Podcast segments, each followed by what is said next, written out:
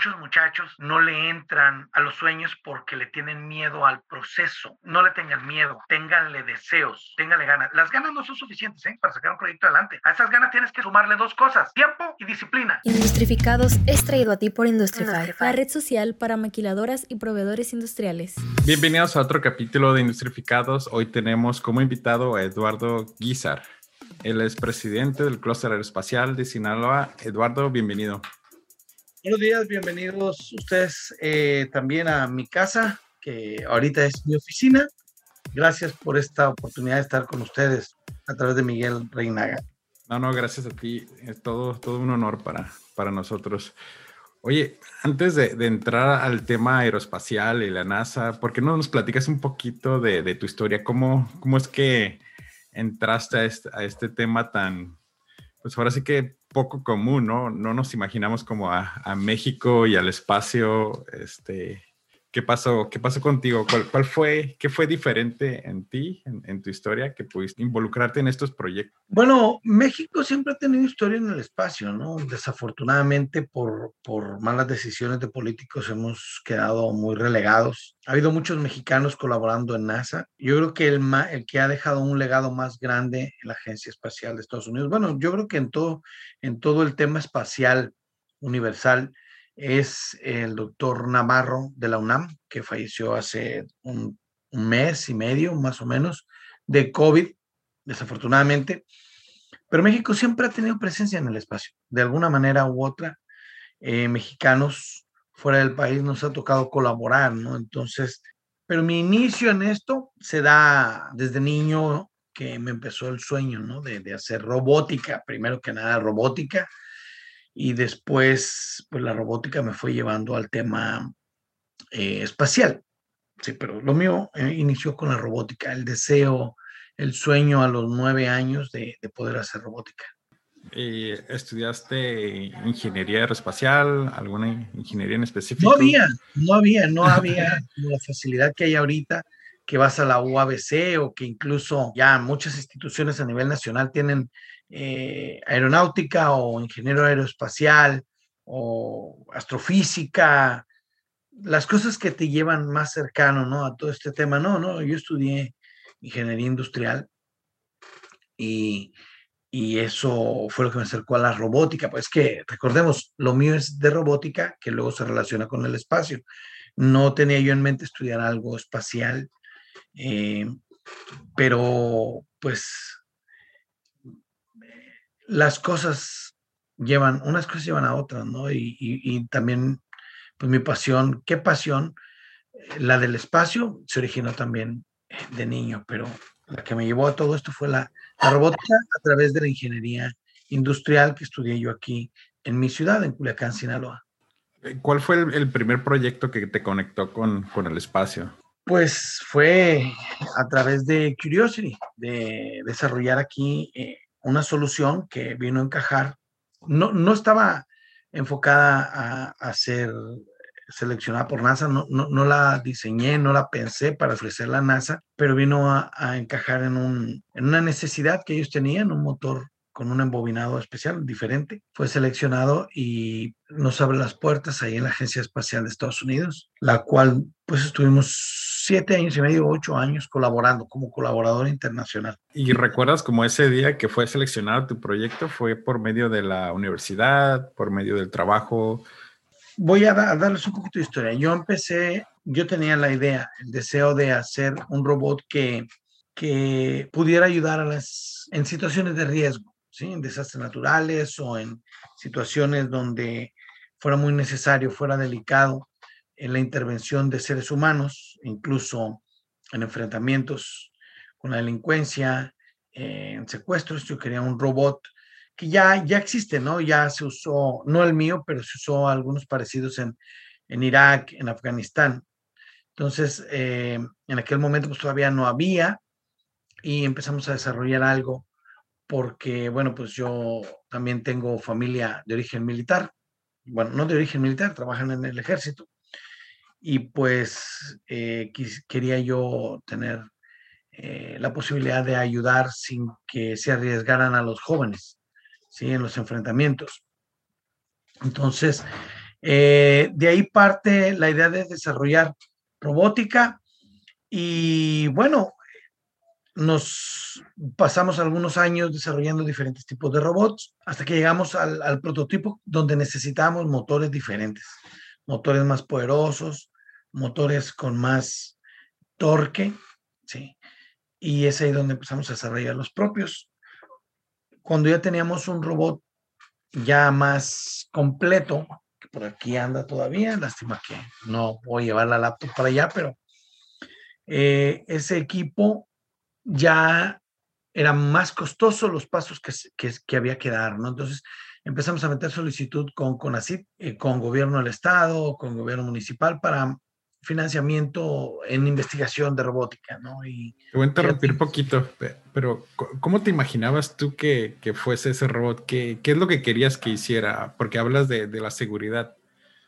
Bueno, un robot que pudiera ser eh, dirigido remotamente, un vehículo operado remotamente, que es en inglés, eh, esas siglas es ROVER, eh, Remote Operated, Operated Vehicle, un vehículo operado remotamente, que tuve, tiene su cámara, tiene su transmisor de audio y video en ambos sentidos. Entonces tú podías llegar a, unas, a un área comprometida con el equipo y darte una idea del entorno, ¿sí? ¿Qué vehículos había? ¿Cuántas personas había? Entrar en el conflicto sin arriesgar a nadie. Okay. O entrar de, de, reconocimiento.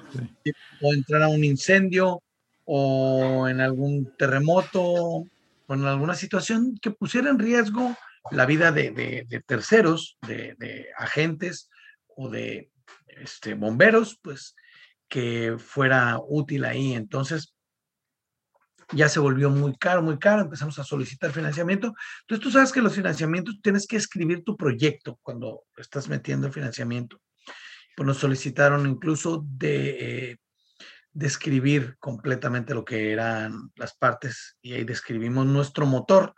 Es ahí de donde pensamos nosotros que NASA encuentra el proyecto del motor y nos hace la invitación de, colaborar con ellos. Bueno, la invitación primero de visitarlos, de conocer lo que ellos hacen, etcétera, etcétera, pero ya estando allá, pues sí, nos, nos expresaron que tenían interés en lo que nosotros estábamos haciendo en robótica aquí en, en, en Culiacán, específicamente en mi empresa. Y pues eh, ahí ya hubo un convenio de colaboración internacional a través de Caltech. ¿Cómo te sentiste cuando fuiste seleccionado? Eh, bueno, cuando fui seleccionado, yo no sabía que estaba seleccionado.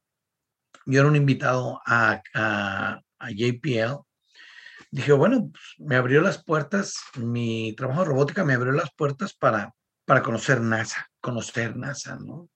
Esa era la invitación que me habían hecho. Queremos que conozca lo que estamos haciendo nosotros aquí y conocer lo que está usted haciendo también, a platicar con usted.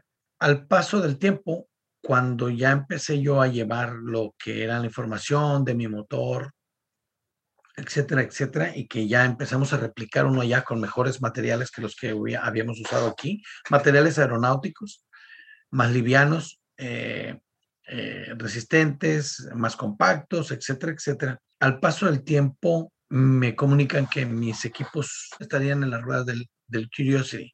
En aquel entonces no se llamaba Curiosity, se llamaba wow. Science Laboratory. Entonces me di cuenta que, que pues, los sueños se pueden cumplir, ¿no? Los sueños, independientemente de lo alto que sean y de lo difíciles que se crean, pues trabajando se pueden cumplir, ¿no? Y, y, y, aquí algo muy curioso, yo no estaba apuntando a eso, yo no estaba con la mira de que una, un equipo desarrollado mío fuera a, a estar en otro planeta, jamás, jamás, pero fíjate, lo curioso de todo esto es que mi sueño inicia a los nueve años después de ver una película de Star Wars. ¿Y qué hay en las películas de Star Wars? Sí, yo soy la, de, la, de la generación de ingenieros Star Wars. Ya, ya, ya, este, ya lo hemos platicado en otras, en otras charlas. Somos generación Star Wars de ingenieros, ¿no? Entonces, eh, me viene ese sueño de hacer robótica, pero si, si nos enfocamos un poquito o desmenuzamos un poquito la película, Eran robots, esos que me inspiraron eran robots que viajaban en naves espaciales y que llegaban a otros planetas y que exploraban otros planetas. No era ese mi sueño, mi sueño como tal, pero se cumplió. Tener la oportunidad de trabajar en un robot que viajara en una nave espacial, que llegara a la superficie de otro planeta y que lo explorara, ¿no? Exactamente como las películas de Star Wars. Y pues mi vida dio un, cambio muy grande. Todo aquel momento amargo, desagradable que se hubiese tenido en cuanto a no recibir apoyo para investigación y desarrollo de robótica aquí en mi país se desvaneció porque, porque ahí me di cuenta que los esfuerzos habían, pues, habían fructificado, ¿no? Y qué te puedo decir, ha sido vivir un sueño todos los días al abrir mi correo electrónico que les presumo las noticias que ustedes van a ver mañana pasado de Curiosity. A mí me llegan dos días antes. Eh, tengo oportunidad de leerlas. Bueno, y ahora de Perseverance, de Percy, como le decimos de cariño al, segundo robot, que también lleva el legado de los mismos motores en las ruedas. Saber de ellos, que están muy bien, todo lo que están haciendo, todo lo que están aportando al desarrollo de la exploración en, Marte, para mí es, es, estar viviendo un sueño todos los días, ¿no? Órale, la verdad que padre, este, ¿celebraste ese día? Este?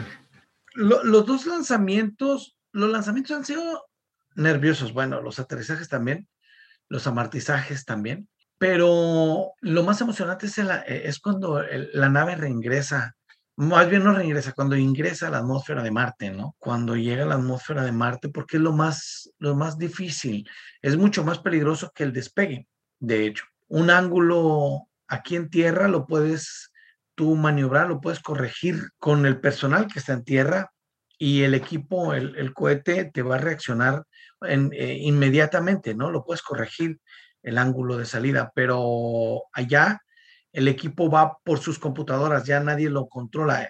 No podemos controlarlo, está a entre 8 y 14 minutos de distancia de comunicación. Si yo mando un comando al robot, tarda 8 minutos a 14 minutos en llegarle al robot y luego ejecutarlo. Entonces, mm, el robot lleva su sistema para, para entrar en la atmósfera de Marte y se maneja solo, ¿no? Son los 7 minutos del terror cuando llegó a, a, a, Marte, que amartizó, es que es una palabra que se usa, pero también es, es bien dicho decir aterrizó, porque cuando dices aterrizó no es que llegue a la Tierra, sino que solamente hay dos maneras de, de, de, posarte en la superficie, en agua o en sólido, en tierra, cualquiera que ésta sea. Entonces, o acuatizas o aterrizas en cualquier planeta. Entonces, aterrizar o, o amartizar está bien dicho. Cuando amartizó en, en el planeta, fueron gritos, eh, estaba con mis hijos y fue una experiencia que olvídate, gritos, gritos, gritos, o sea, no sé, yo no soy fan de fútbol, pero creo que hubiera sido como si el equipo de la selección de México hubiera ganado el mundial y quién sabe. Fue una emoción que, que te queda la adrenalina todo el día y incluso eh, es una adrenalina que tú, o sea, la empiezas una hora antes, o sea, tienes la adrenalina alta una hora completa y el máximo viene cuando, cuando llegan los datos y las fotografías de que todo está bien es, es, un, es el pico de la, de la, adrenalina y te queda todo el día, incluso no, no puedes dormir bien en la noche, ¿no? Sí, entiendo. Este, de hecho, hasta me emocioné ahorita que lo estabas contando. Entonces, estuviste siete años en, en este proyecto y después de eso ya estuviste... En el de como... Curiosity. En el de Curiosity estuve siete años y medio, de como colaborador, iba y venía. Yo no fui empleado federal de Estados Unidos. Yo no fui empleado de NASA, fui un colaborador internacional que aportó su granito de arena, ¿no?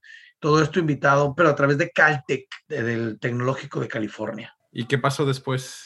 ¿Después de qué, perdón? Sí, después de los siete años y medio. Claro, o sea, hay que trabajar. Bueno, yo nunca dejé de trabajar, ¿no?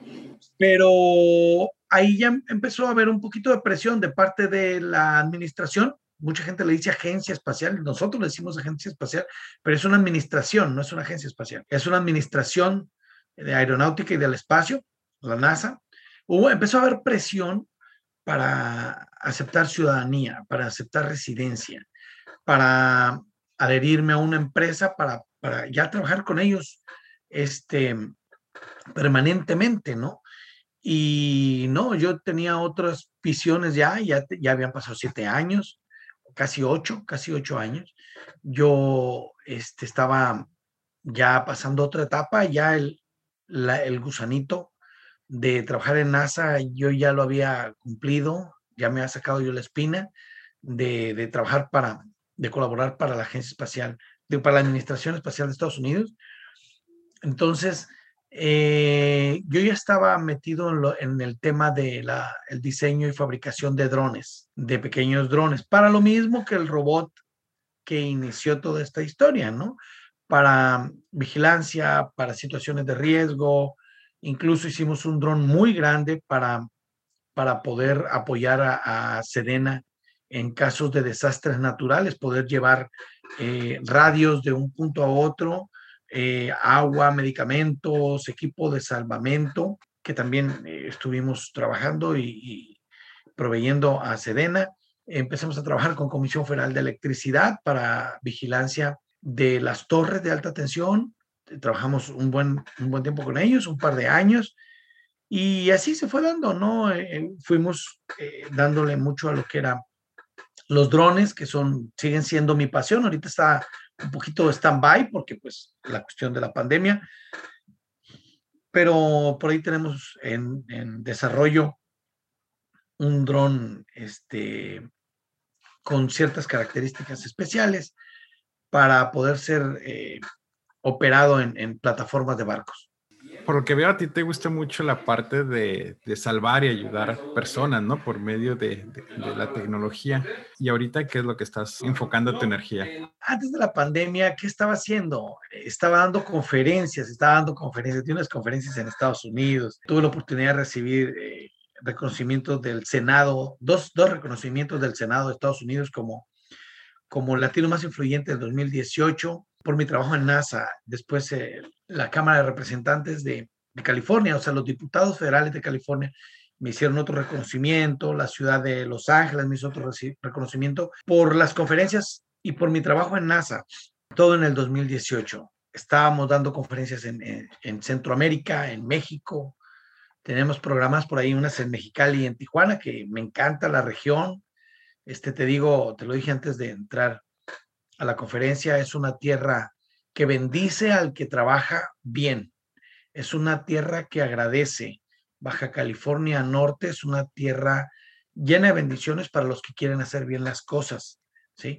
Entonces, tenía conferencias por allá y, todo se cayó, todo, todo se cayó con la pandemia, pero empezamos por ahí un área nueva de la empresa que fue hacer desinfecciones industriales, desinfecciones para para hospitales, pero empezamos donando esas desinfecciones con un robot, con el robot que estábamos construyendo, eh, lo desempolvamos, el robot para situaciones de riesgo, le instalamos una bomba para no entrar nosotros a las áreas comprometidas con COVID, que son los hospitales, y empezamos a donar las desinfecciones a hospitales públicos. Pero bueno, eh, nos ofrecen un contrato, nos ofrecen más bien entrar a la licitación con el Seguro Social la cual fuimos favorecidos por, por los precios y el servicio. Estuvimos trabajando un año con Seguro Social, pero ya, ya estamos retomando todo eso. Traíamos varios proyectos por ahí, pero ahorita estamos enfocados más a dos proyectos grandes. Uno de ellos es lo que, lo que estamos viendo aquí, que es el clúster aeroespacial de Sinaloa, a la par con el parque aeroespacial de Sinaloa, porque hay un parque aeroespacial aquí en construcción en Sinaloa muy grande, que ya empresas que están en Baja California, norte, empresas que están en Chihuahua y del otro lado de la frontera, Estados Unidos y Asia también, ya están volteando para acá. Están volteando a Sinaloa y estamos también apoyando ese, ese parque aeroespacial. Ese es uno de los, de los temas que estamos abrazando mucho ahorita, el clúster, aquí tenemos el logo, y también el parque aeroespacial, que ahorita les voy a poner aquí la página para que lo visiten y, y sepan de lo que estamos hablando. Y el otro proyecto, pues es todavía un poquito discreto, pero tiene que ver con el espacio, tiene que ver con universidades, tiene que ver con, lo, con la investigación, con el desarrollo, con temas académicos que estamos ya encaminando, que pronto lo daremos a conocer, incluso si tú me invitas, vamos a platicar de eso, yo creo que en unos dos meses que podamos sacar adelante esto, bueno, darlo a, darlo a conocer, lo haremos, ¿no? Son dos proyectos mucho, muy grandes, eh, muy cansados los dos, de desvelos, de, pero mira, de mucha energía, de mucha vibra positiva. El Parque Aeroespacial, que sus propietarios, eh, son de origen español y mexicano, Lino y Víctor, eh, son gente de una energía positiva que te la contagian, ¿no? Entonces a veces puedes estar muy cansado, pero, pero te oxigena esa, esa energía que ellos, que ellos transmiten. Y por el lado del proyecto que es de mi empresa, que estamos desarrollando, el que te decía, el segundo que todavía ahorita es un poquito, pues, hermético, también es pura, puro, puro positivo, pura energía positiva, estar pensando todo el día en cosas que vas a innovar, que vas a poner ahí, y agregando poco a poco, sumando poco a poco gente que tú sabes que va a aportar igual esa energía positiva. ¿Por qué? Porque como va enfocado mucho a jóvenes, esto y a instituciones tanto en Estados Unidos como en México, instituciones universitarias, pues eh, esto tiene que ser total y absolutamente positivo, ¿no? No nos podemos permitir que entre gente que, que traiga por ahí alguna mala actitud o una mala vibra. Oye, Eduardo, este, ah, la verdad no hay ni por dónde preguntarte, ¿no? Porque es, es, demasiado. Ahora sí que estás eh, muy involucrado en, en, muchos proyectos. Está comprometido ahorita al 100 con otras dos, ¿no? En la empresa tenemos otras soluciones en cuanto. Hoy estamos haciendo eh, comunicación encriptada. Estamos también eh, por ahí proveyendo a Sedena de algunos equipos y, y tenemos equipos celulares con encriptación pero eso es, eso es esa parte, ¿no? Esa es mi empresa. Eduardo Guizar está involucrado así en estos dos mm, eh, barcos que son el Parque Aeroespacial de Sinaloa, el Parque Aeroespacial MZT se llama, de Mazatlán, y el clúster, pero el sueño que estamos ya haciendo realidad, sólido, tangible, así que lo puedas tocar, estamos trabajando en este que te comento ya como que quisiera comentar, hablar de él, pero todavía no. Sí. Todavía no por ahí. Este, en una segunda entrevista hablamos, si, quieres de eso. Les va a fascinar, o sea, les va a fascinar porque es algo literalmente fuera de este mundo. Ahora sí que tal vez esta debió haber sido la primera pregunta, pero veo que hay mucha inversión a la parte aeroespacial, pero porque es importante el espacio, porque es importante seguir explorándolo, porque es importante mandar naves a, a Marte, y ver agujeros negros. ¿Por qué tanta inversión en eso? Bueno, mira, tu pregunta está muy bien, está en el momento preciso. Eh, ¿Por qué se tiene que explorar el espacio? Pues imagínate que le hubieran dicho eso a Cristóbal Colón o a Américo de Vespucio, ¿sí? O a Marco Polo, ¿por qué hay que explorar otros lugares? Pues porque así es el ser humano, así somos nosotros somos inquietos, somos exploradores, somos, somos nómadas, somos, queremos estar siempre en constante movimiento, queremos saber qué hay del otro lado. Precisamente por eso el robot Mars Science Laboratory se llama Curiosity, porque la curiosidad ha sido lo que ha movido a la humanidad a explorar, a hacer cosas diferentes. Entonces, ¿Por qué tenemos que explorar Marte? Porque son muchos motivos, ¿no? Son muchísimos motivos, pero yo creo, en lo personal, de lo más importante es porque nos estamos acabando este planeta. Nos estamos acabando este planeta. Esta pandemia, sea un virus de diseño salido de un laboratorio o sea por un cambio en, los alimentos, sea alguien está dándonos una lección muy grande esta pandemia. Tenemos que empezar a voltear más seriamente, como lo están haciendo ya eh, administraciones espaciales, agencias espaciales, incluso ya el sector privado, Blue Origin, em, SpaceX, por decir un, par nada más, eh, están volteando a ver el espacio y, a Marte precisamente. Em, yo siento que esta pandemia nos está viendo a nosotros como los virus. Los seres humanos somos los virus. Y el, el COVID es, son las defensas que va a acabar a, quienes lo están atacando. Y se va a defender. Es una reacción del planeta, el COVID. Es mi más humilde apreciación. El COVID es una reacción del planeta. va a poner un equilibrio el COVID. No se va a terminar ahorita, no se va a terminar en este año.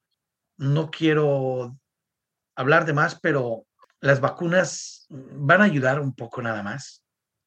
Van a ayudar solamente muy poco, pero esto va a continuar muchos años y esto también lo estamos platicando con personas muy, muy metidas en el tema. No va a ser la primera pandemia y esta es de las más ligeras que vamos a tener en los próximos 10 años. Incluso en el clima está cambiando, ¿no? Es un tema muy, muy complejo que, no tiene caso ahorita mencionarlo, pero tenemos que estar preparados, tenemos que estar viendo nuestro siguiente hogar. De hecho, si ustedes pueden buscar ahí en Google un libro que escribió la administración de Estados Unidos, Mars or New Home, Marte, nuestro próximo hogar. Lo podemos bajar por un dólar, un dólar cuesta. Yo creo que, o sea, es un libro que no está hecho para lucrar, sino para ponerlo en las manos de la gente que le guste todo esto. Les repito, Mars or New Home. Eh, está en Google, está en Amazon, lo pueden encontrar en muchos lugares. Está increíble y parece un libro de ciencia ficción, porque nos habla del proyecto Artemis, que ahorita ya está trabajando, las, eh, no solamente una, una, administración del espacio, sino muchas agencias espaciales en el mundo están colaborando con el proyecto Artemis. Ya la Luna ya cada vez está, en, pues se puede decir, más cerca de que volvamos a ella, de que se empiece a hacer minería, investigación, tener un, un, campamento allá, eh, que sirva de puente hacia otros lugares de, del sistema solar. Eh, está muy apasionante lo que viene en ese libro, pero lo más importante, todo lo que viene en ese libro ya tiene un, un, un presupuesto económico.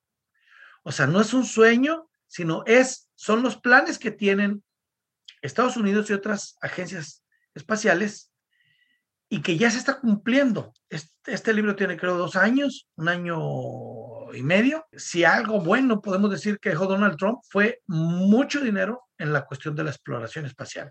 Y Space Force. Sí, uno de ellos es Space Force, que bueno, pues por su temática, bueno, por su naturaleza de que es defensa, no hay mucha información, pero ya está funcionando Space Force. Lo quisieron separar mucho de NASA, pero es, no se puede. NASA tiene que intervenir en eso. Entonces, bueno, tiene que poner su granito de arena ahí, NASA. Eh, está esto, lo de Artemis, todo lo que viene en el libro tiene recurso económico ya. O sea, no es un sueño de que a lo mejor a ver de dónde agarramos dinero, no. Los invito a que, a que le echen un ojo a eso y se van a dar cuenta de lo que viene. Está increíble. Imagínense ustedes, una nave que captura o que llega a un pequeño asteroide, toma control del asteroide y lo pone a orbitar en la luna. Sí, le hace una luna a la luna, le hace un satélite a la luna. Bueno, eso ya está programado, ya se sabe cuál es y se está trabajando en cómo se va a tener control de ese, de ese pequeño asteroide o ese pequeño eh, meteoro. Esto va a ser con qué finalidad? Bueno, pues para entrenar astronautas en él, para investigar el comportamiento y también para analizar cómo se puede evitar una posible colisión de un asteroide con nuestro planeta, que pues, no hay nada así como inminente, pero pues se puede llegar a dar, ¿no? Entonces, las vertientes son muchas. El por qué tenemos que explorar el espacio es muchísimo, muchísimo. Marte eh, es, está lleno de incógnitas que se van a ir develando poco a poco nuevos sistemas que nos van a servir aquí en la Tierra. Cada si algo tiene la exploración del espacio, es que cada peso, por lo menos en la administración de, del espacio de Estados Unidos, de NASA, cada peso que se invierte en exploración, en investigación, peso, dije yo, dólares, pues, cada dólar que se invierte en investigación regresa 8 dólares en beneficio para, para los seres humanos. Y nos vamos ahí a muchas cosas que ahorita estamos usando. Una de ellas, que ha salvado millones y millones de vidas, que es la tomografía, ¿sí? Para el diagnóstico de cáncer de seno, tiene su origen en el espacio, tiene su origen en la carrera espacial. Hay muchos desarrollos en comunicaciones que se han hecho en ese sentido, por eso podemos estar tú y yo platicando ahorita, viéndonos casi como si estuviéramos en la misma oficina gracias a esa tecnología. Y yo te voy a decir una cosa, hace pocos años que ya se tenían videoconferencias, yo tuve una breve conferencia, videoconferencia con José Hernández cuando estaba en la Estación Espacial Internacional, como de 30 segundos, 25 segundos, pero eh, ya, se, ya, ya se tenía hace muchos años, pero nunca pensamos que fuera a ser como para, para el uso diario. Incluso eh, lo puedes hacer desde tu celular, ¿no? Tener una reunión y lo puedes hacer desde tu celular, desde cualquier parte de, de, de la ciudad o incluso en carretera. Eso era impensable y eso viene como un derivado de la exploración espacial, ¿no? de la mejora de los satélites, de la mejora de, de, la, de la encriptación de las comunicaciones, etcétera, etcétera. Entonces, hay muchas razones el por qué se tiene que seguir explorando el espacio, seguir invirtiendo. Y repito, de cada dólar que se invierte en la exploración del espacio, se regresan unos 7, 8 dólares en beneficios a la humanidad. Y muchos de ellos son en el área de medicina. Sí, de hecho te, hice la pregunta porque iba más, más hacia allá, ¿no? O sea, por, porque está este otro argumento que te dice, ¿por qué, por qué inviertes tanto dinero en, en, las estrellas, en los planetas, siendo que en este planeta hay mucha necesidad, ¿no? Hay mucha hambruna, hay mucha pobreza y pues todo eso. Bueno, mira, ahí tenemos que ser muy fríos en esto el presupuesto que se tiene para la exploración espacial no sirve para quitar el hambre del planeta. Punto. Las masas o las riquezas más grandes de dinero no están en, manos de, los gobiernos que están explorando o de las empresas que están explorando, porque, porque también le han dicho a Elon Musk, oye, ¿por qué en vez de estar tronando tus, tus, tus, tus cohetes como si fueran, porque en vez de estar tronando tus cohetes, ¿por qué no donas eso al hambre? Porque no iba a mitigar el hambre. O sea, ¿cuántos días puedes alimentar a, los niños en África si quitas todo ese emprendimiento espacial y lo pones en, en comida? Son unos pocos días. Pero esto que se está haciendo nos está pavimentando el camino a que la humanidad no, no, no se termine. Así, dicho fríamente, que no se extinga la, la, humanidad, porque no sabemos qué puede venir en los próximos años. Les repito, no es, para alarmar a nadie, pero, pero el COVID es una gripa en comparación de lo que viene, de lo que puede venir y se tiene que preparar la humanidad porque es un aviso nada más. El COVID es algo que que después vamos a desear que sea COVID lo que haya y no lo, otro que pueda venir. Porque una cosa es un virus, ¿sí? Una cosa es un virus que puedas tú analizar y, llegar a tener cierto control y otra cosa es una bacteria vuelta loca. Una superbacteria es muy diferente, mucho, muy diferente. Una bacteria te muta en, en horas y la vacuna que tenías para detenerla en días ya no te sirve. Así de sencillo. Sí, de hecho ya hay un caso, ¿no? Que una bacteria que es resistente a todos los antibióticos y simplemente la persona se murió aquí en, Estados Unidos. Sí, pues muchos de ellos eh, basados, bueno, de origen estafilococo, ¿no? Y hay que, no, nada más hay que voltear a ver el, el ébola o el ébola. Fue rápidamente encapsulado porque ese sí es de origen natural, ese sí es de origen que nos dio la naturaleza, eh, el ébola, se encapsuló rápidamente y bueno, está controlado el ébola, pero, pero se propagó una velocidad tremenda y creo que eso puede darnos una idea de lo que puede venir en un futuro no muy lejano. Entonces hay que estar preparados nada más, no hay que alarmarnos, hay que disciplinarnos, hay que cuidar más a nuestro planeta, porque yo te digo, esto de los virus, las bacterias que se vuelven locas, que se vuelven superbacterias, es culpa de nosotros, ¿eh? Es culpa, total y absolutamente culpa de la humanidad. Y yo siento, te repito, es mi más humilde apreciación que los virus somos nosotros los seres humanos. Y, la, y, esta pandemia son los anticuerpos, que viene a hacer un balance, viene a, querer poner un equilibrio y nosotros nos resistimos, pero seguimos contaminando. Tú te puedes ir a una playa que es en ahora que estuvo en Semana Santa, playas públicas y en las mañanas o ya en las noches que se iba la gente, había toneladas y toneladas y toneladas de basura que se iban al mar o que se quedaban en la arena. ¿sí? Toneladas de... entonces, nosotros somos los virus.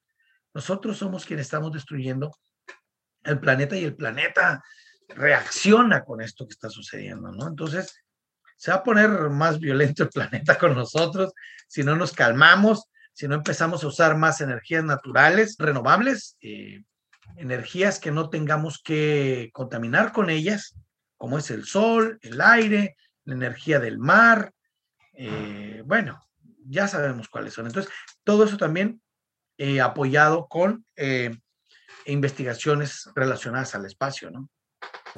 Ahora sí que regresando al espacio otra vez, eh, ¿qué opinas de las empresas privadas, este, por ejemplo, como SpaceX, ¿no? Ya ves que hubo ahí como una pequeña fricción entre NASA y Space, SpaceX de que el espacio pues debería de ser algo que invierte el gobierno, ¿no? ¿Cuál es como tu posición en eso? Bueno, yo creo que las diferencias que hubo entre la administración NASA y SpaceX fueron más que nada especulativas, ¿no? No, no, no, no creo que hayan sido ciertas, si no, no tuviera este contrato multimillonario SpaceX con NASA, ¿no? Yo creo que más fue leyenda urbana, pero no, no, no, no, no.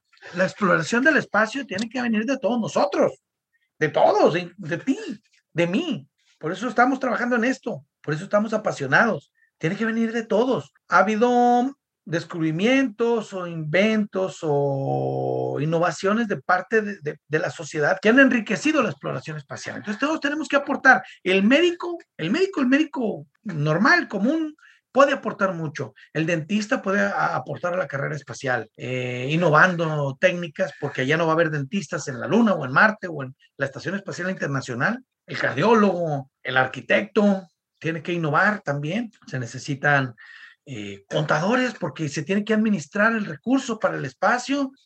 Todos cabemos en el espacio. Así de sencillo. Todos tenemos y podemos aportar. Entonces, SpaceX es, es, es lo mejor que pudo haber pasado. NASA traía por ahí algunas obsolescencias. NASA trae, trae por ahí una burocracia tremendísima, una burocracia enorme que pesa muchísimo, muchísimo, muchísimo. Entonces, tenía que llegar algo más, más con, ideas más rápidas, con decisiones más rápidas. Que, por ejemplo, un tornillo, si un tornillo necesitas hacerle un cambio, NASA tiene que pasar por una serie de personas, incluso el que hace el presupuesto para que te, el tornillo diga que te va a costar 20 dólares hacerlo dentro de NASA o mandarlo pedir con un proveedor para que ese tornillo cambie en la base de un motor, por decirte algo. En cambio, en, la, en lo privado dicen, oye, este tornillo no, no, no, no, me, no me funciona ah, y buscan otro, lo que esté, por supuesto, certificado, buscan otro tornillo que le quepa y en 20 minutos tienes otro tornillo ya en la base de tu motor, ¿no? No en 20 días. Sí, en vez de, no, no días, no, semanas. La burocracia es muy tardada y es muy pesada dentro de la Agencia Espacial, dentro de la Administración Espacial de Estados Unidos, que, que bueno, eh, se tiene que aligerar, se tiene que sanear, como todo organismo que tiene muchos años, tiene que tirar muchos muebles que, ya no son útiles, por así decirlo, y, reestructurar. Eh, pero bueno, se está haciendo un trabajo muy especial con SpaceX. Creo que está aportando muchísimo pudiera llegar a decir que aunque no son ideas de, Elon Musk, la historia lo va a poner a la altura, yo pienso, de un, no científico, pero de un promotor de la ciencia muy grande. Estoy hablando de un, a la altura de un Tesla, ¿no?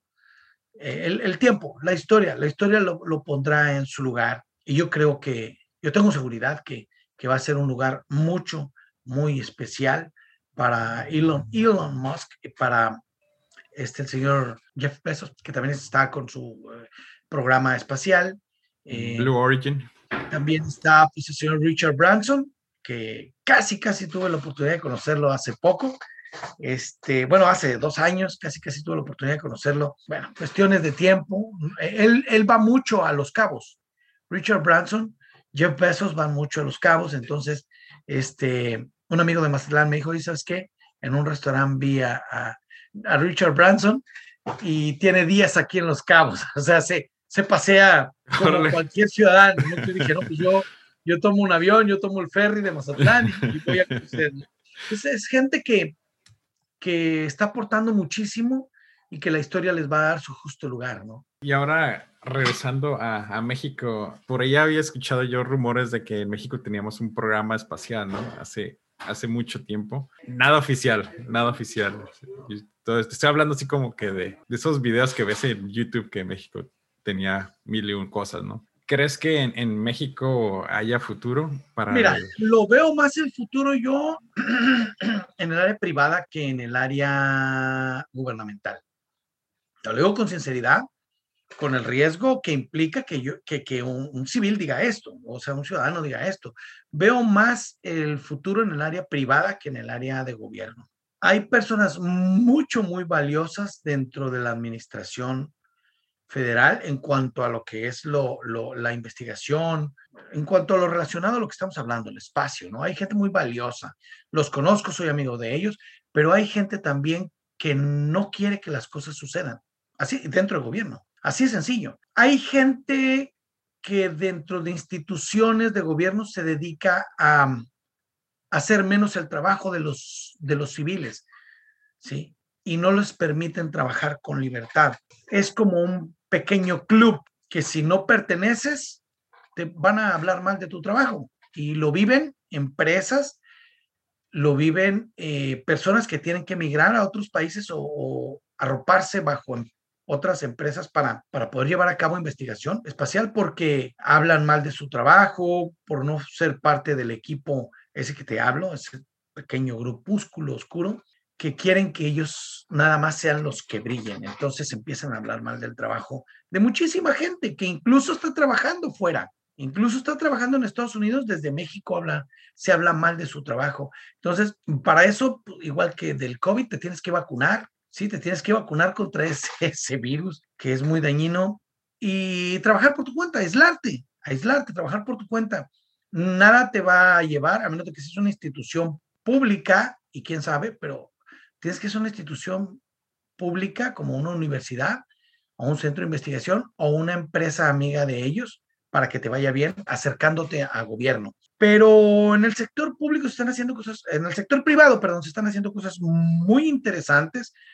Se tuvo el apoyo mucho tiempo y hablo ahorita de la nueva administración. Se tiene el apoyo de CONACYT, trae gente nueva, que aunque le han estado tirando duro a Conacid, Conacid este, está haciendo hasta ahorita cosas muy interesantes. Eh, las conozco, me ha tocado estar cerca de eso que está Conacid haciendo y lo que viene, y creo que va a ayudar mucho, va a ayudar mucho a lo que es este, el tema aeronáutico y espacial Conacid. Hay que darles tiempo. Dirían unos, oye, pues ya llevan dos años en, en, en, en, en, en ¿no? Y no vemos nada. Fueron muchos años de un CONACYT enfermo, de un CONACYT que solamente eh, apoyaba a ciertas instituciones como un banco pequeño, como un banco privado, ¿no?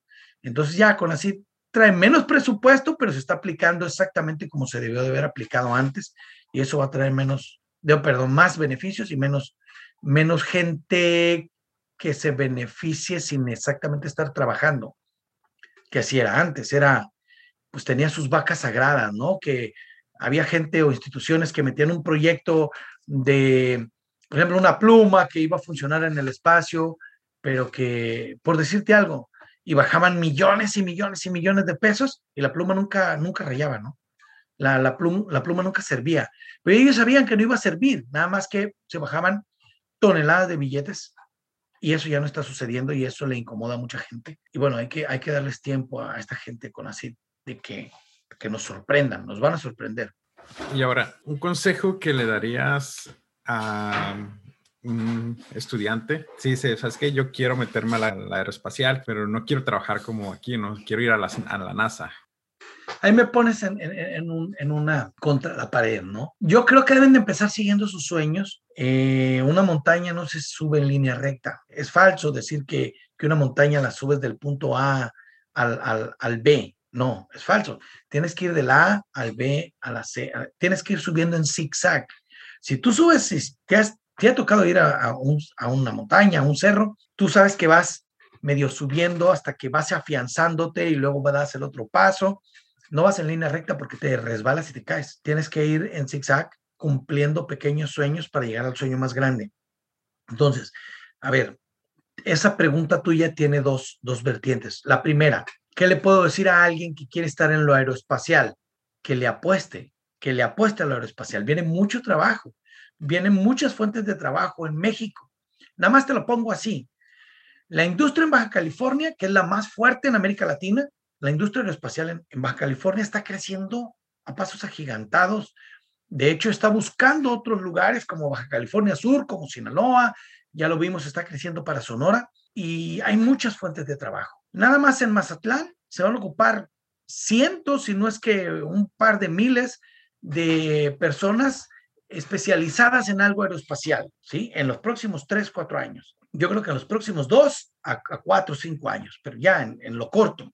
Si entran a estudiar a alguien ahorita ingeniería aeroespacial, para cuando salga va a haber muchos más fuentes de trabajo aeronáutica o cosas relacionadas a, los temas de cosas que vuelan y salen al espacio.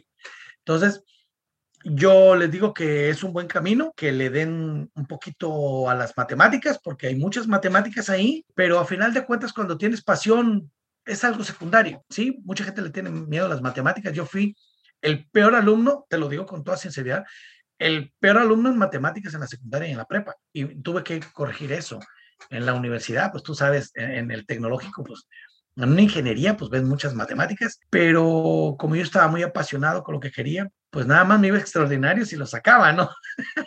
lo sacaba adelante. Este, que no le tengan miedo a, a los proyectos. Muchos muchachos, me da mucha pena porque de repente no le entran a los sueños porque le tienen miedo al proceso. No le tengan miedo, ténganle deseos ténganle tiempo, ténganle ganas. Las ganas no son suficientes, ¿eh? Porque dicen, échale muchas ganas, hijo, le dicen. No, no, las ganas no son suficientes. Todas las ganas de tu ser no son suficientes para sacar un proyecto adelante. A esas ganas tienes que sumarle dos cosas, tiempo y disciplina. Porque si tienes muchísimas ganas, pero no le inviertes tiempo, papá, no vas a hacer nada. Así de sencillo. Y si no tienes disciplina, si no tienes disciplina, tampoco vas a hacer nada. Son tres cosas muy importantes. Muchas ganas, que son tus deseos por lograr el sueño, tiempo y disciplina. Dedicarle disciplina, que es una palabra que también mucha gente le tiene miedo, pero se viene a dar sola a veces. Se viene a dar sola y de repente no te das cuenta y traes un, una, una, disciplina muy padre que te permite hacer muchas cosas, porque mucha gente dice, disciplina no me va a permitir divertirme. Es cierto. Al contrario, te deja más tiempo cuando tienes disciplina, que cumples tus tareas rápido, que cumples tus tareas con más precisión, te queda tiempo, más tiempo que, con poca disciplina, ¿no? Entonces, no hay que tenerle miedo a eso, a la disciplina. Y de ahí a pasar a lo de, de trabajar para NASA, bueno, las cosas se pueden llegar a dar. Todo mundo cabe en la carrera espacial, te digo. A lo mejor no en NASA, pero ¿qué tal SpaceX o Blue Origin o la Agencia Espacial Europea? O por qué no, si se dan mejor las cosas la Agencia Espacial Mexicana o empresas que ya están haciendo aquí muy interesantes en México, muy interesantes que pueden llegar a tener contratos con empresas de Estados Unidos, con eh, instalaciones, con, con administraciones eh, norteamericanas. Así que todo se puede dar, todo se está dando.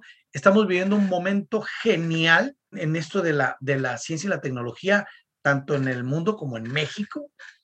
Eh, nomás hay que ver el laboratorio que lleva Curiosity y parte del laboratorio que lleva Perseverance, los desarrolló un mexicano, que en paz descanse, el doctor Navarro, pero los desarrolló un mexicano.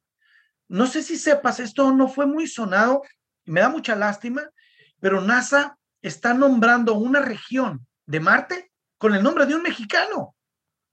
Órale. Sí, de sencillo. Entonces, imagínate, si otro mexicano lo pudo hacer, ¿por qué otro mexicano no lo va a poder hacer? Y un extranjero lo reconoció. Sí, sí, pero, pero aquí en México no se le ha dado difusión.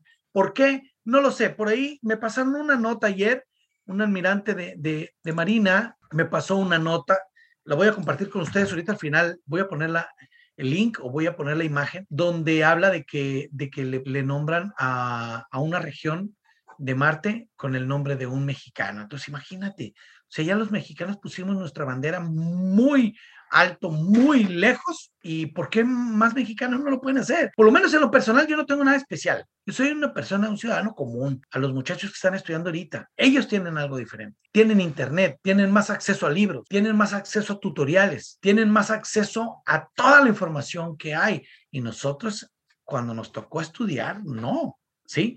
Cuando quería yo un libro, que ahorita no es que sea obsoleto, pero bueno, cuando quería yo un libro, tenía que esperar cinco meses a, que el correo me lo trajera, cinco o seis meses, para darme cuenta si el libro me servía o no, ¿sí? Un manual o un libro parte de un curso, etcétera.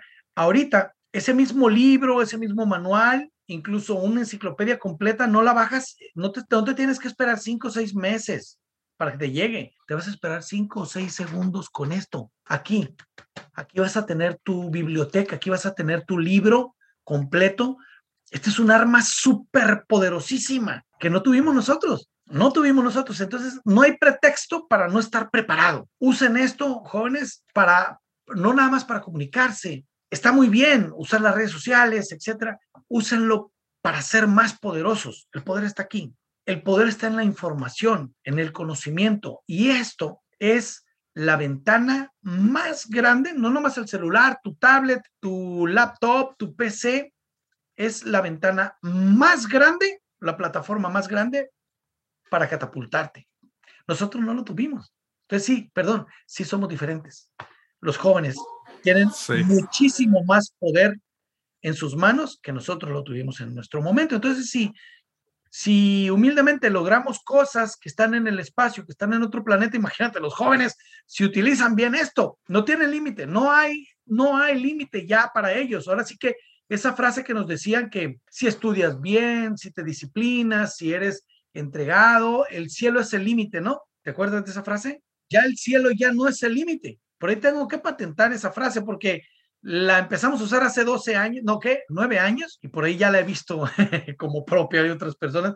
El cielo ya no es el límite. Ya con esto puedes hacer cosas, puedes diseñar objetos que puedan cruzar el cielo y estar en el espacio. Y lo hemos hecho con jóvenes aquí, universitarios, que han, han hecho pequeños CubeSat o prototipos de satélites, que los hemos puesto cruzando la frontera del espacio 29 veces aquí en México con lanzamientos que hemos hecho con universidades y preparatorias. Entonces, el cielo ya no es el límite. Hay que aprovechar eso que es el Internet y también las redes sociales, porque te ayuda a comunicarte con personas de otro lado del mundo, de otros lugares, que pueden aportarte y tú les puedes aportar y reducir tiempo enorme en cuanto a llegar a una solución, ¿no? Más aplicaciones de educación y menos TikTok está bien, divertirse, son como verrugas en un cuerpo, ¿no? Son como, yo respeto a los que hacen TikTok, pero a mí se me hace como que, no sé, no quiero decir cosas que luego me lo tomen a mal. Ok, ok.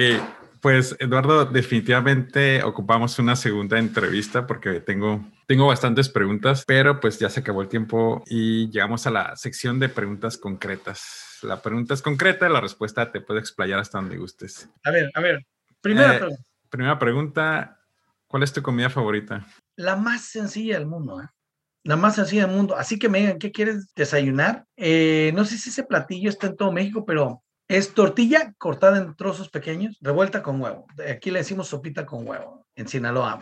Claro que también disfruto una picaña, un buen sirloin, un buen tibón, un New York, un ribeye, pero, pero yo soy de, soy más sé, en, el tema alimenticio y luego yo tengo un problema de, de, alergia y yo tengo que ser muy cuidadoso con lo que como, mucho, muy cuidadoso.